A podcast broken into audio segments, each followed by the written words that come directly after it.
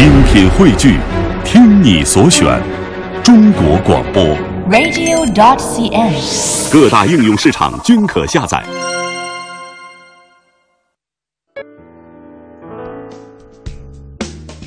好的，魅力中国来到今天的魅力小城，带您到浙江省温州市的一个代管县级市，叫做瑞安市。那它呢是位于中国黄金海岸线的中段，地处在上海经济区和厦门、漳州和泉州金三角之间，属于江南的鱼米之乡了。嗯，说到瑞安，我的印象当中呢，有这样一幅图景，那就是江南小镇繁华。嗯，呃，而且呢，这里啊，郭沫若还曾经提联说“玉城桃李，海涌波兰”。呃，有关于瑞安啊，没错，有关于瑞安呢，还真的是有很多很多的故事可以讲。那接下来节目最后，魅力小城，我们就一起来探秘书香瑞安吧。路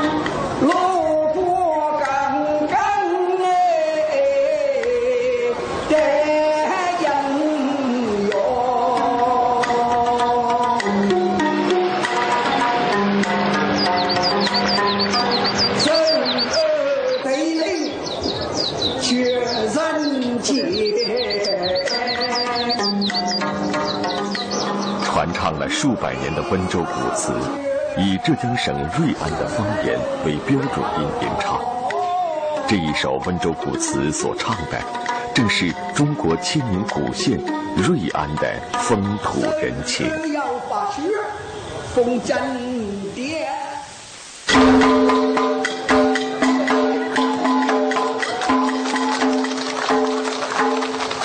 年近八旬的阮世池是瑞安人眼中的曲艺明星，因为年纪的缘故，这是他难得的演出。在场的许多中老年观众都曾经对他的表演津津乐道，在声声古词的陪伴下度过了青春岁月。阮世池表演时感情丰沛，表情生动，以至于当他唱到悲情处，观众随之黯然神伤；他唱到开怀处，观众喜开颜笑。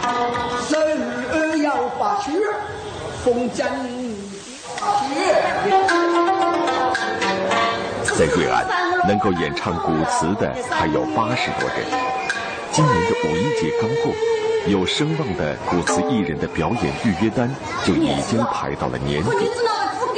在瑞安的乡镇村庄办喜事时，如果能够安排上一晚的古词表演，对主人来说是一件很体面的事。那么，到底是什么原因，让瑞安人如此钟情这悠悠古词呢？又是谁在历史的深处第一个高声吟唱？海纳百川，有容乃大。瑞安境内汇入大海的，主要是飞云江和它遍布瑞安的水系。水连接着众多乡镇村落和自然风景区。每当太阳高悬，进城卖完菜的菜农夫妇摇着轻快的小船，从这高楼林立的瑞安市区回去农村的家里。在不知不觉间，水就成了影响瑞安性格最重要的因素了。六百多年前，这里是水和船的世界。栖居水岸的瑞安柏树村隐居着一个诗人世家，其中一位叫高则成的后人，在文字的陪伴下度过了三十余载春秋，却在接近不惑之年时乘船离开了瑞安。当时，元朝天子元顺帝宣布恢复科举取士制度。高则成满怀着造福苍生的理想，离家远行，走上了仕途。然而对他而言，仕途却并非人生的正道。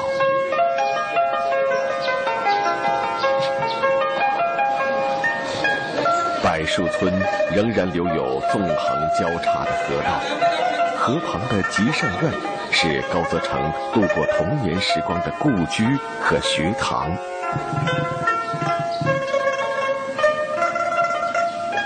二零零七年十月底，为纪念高泽成诞辰七百周年，专家和学者纷纷走进吉善院瞻仰。南戏研究专家孙崇涛是此行学者中的资深人物。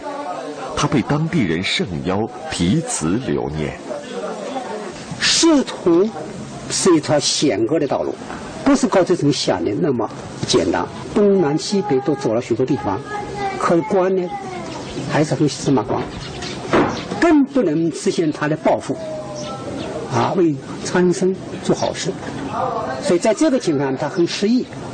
失意呢，他就把这个精神寄托在戏曲创作的。南戏是中国最古老的戏种之一，高则成所创作的被称作“南戏之祖”的《琵琶记》，是南戏中的代表作。《琵琶记》讲述的是汉代书生蔡伯喈。与妻子赵五娘悲欢离合的故事。蔡伯喈奉父亲之命上京赶考，中状元后被牛丞相强招为婿，被迫滞留京都。然而遇上灾荒，家中父母双亡，原配赵五娘进京寻夫，历经波折，最终夫妻团圆。在《瑞安县志》中有这样一则《琵琶记》的创作故事：高则成在写作时常常点燃两根蜡烛。有一夜，他描写着吃糠那一场戏，戏中赵五娘把卖掉长发换来的白米留给公婆吃，自己却躲在厨房里苦咽糠壳充饥。高则成沉浸在创作中。烛光微颤，颜容憔悴、身形单薄的赵五娘似乎就伫立在眼前。高则成边写边打着节拍吟唱。当写到曲文“糠和米本一处飞”时，岸上的两只烛光如同有所感应，交汇在一起，久久不曾分离。感动了烛光的燕康。是全剧中感人至深的一场戏。高则成深知，传奇作品使读者快乐容易，使人感动却艰辛。为了出动人的作品，高则成在创作期间闭门谢客，反复吟唱脚本，用脚打拍子。天长日久，楼板上甚至出现了穿孔。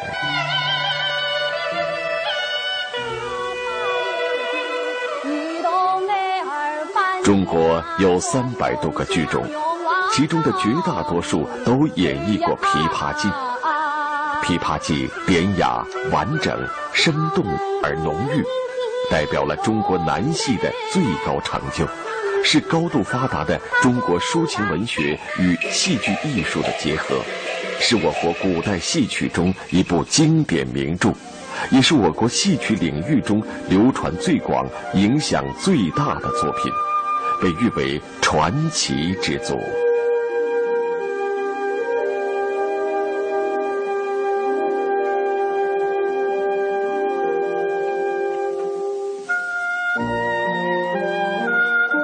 高则成只是瑞安众多闪烁的星辰之一。瑞安素有“东南小邹鲁，理学名邦”之称。在中国的二十五史中有二十二名瑞安人的传记，难以胜数的人才俊彦，为瑞安谱写了灿烂的人文篇章。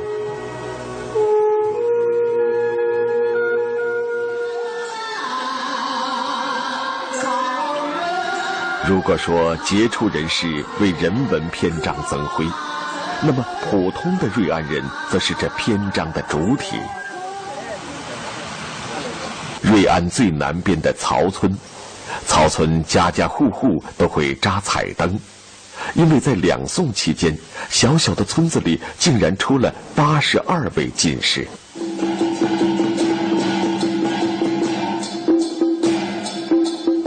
金榜题名时，人们高举彩灯游行庆祝；现在则成为正月十五的传统文化活动，每年吸引约八万人汇聚观赏。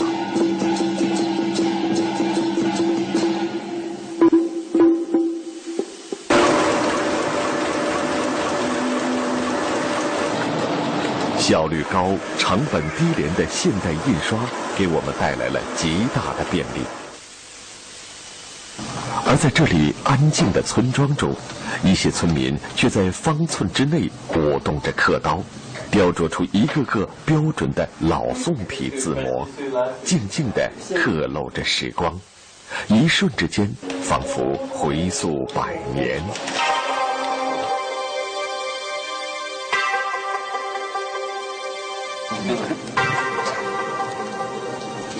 印刷术是中国古代四大发明之一，也是中国被称为世界文明古国的要素。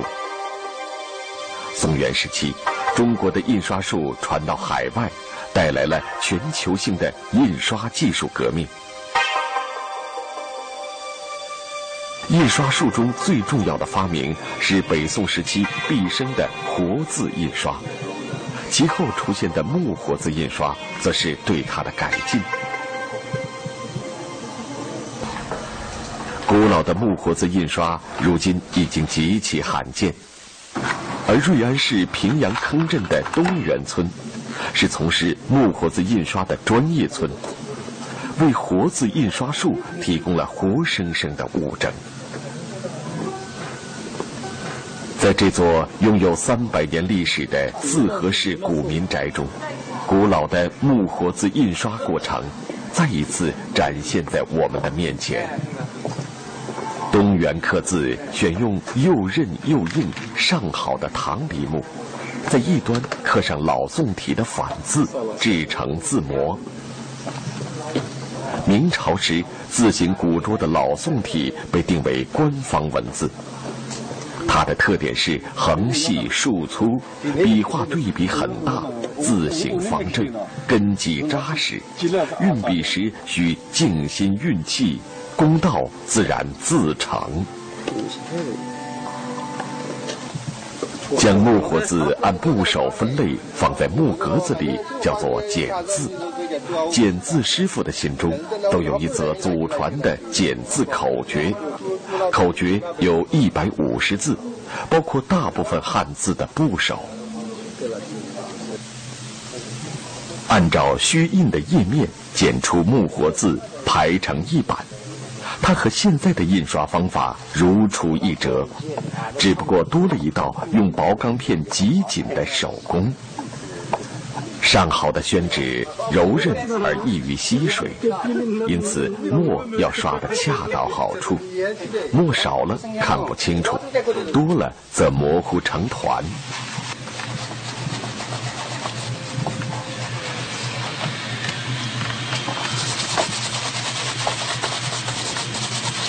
墨刷的不多不少，才能既清晰又美观。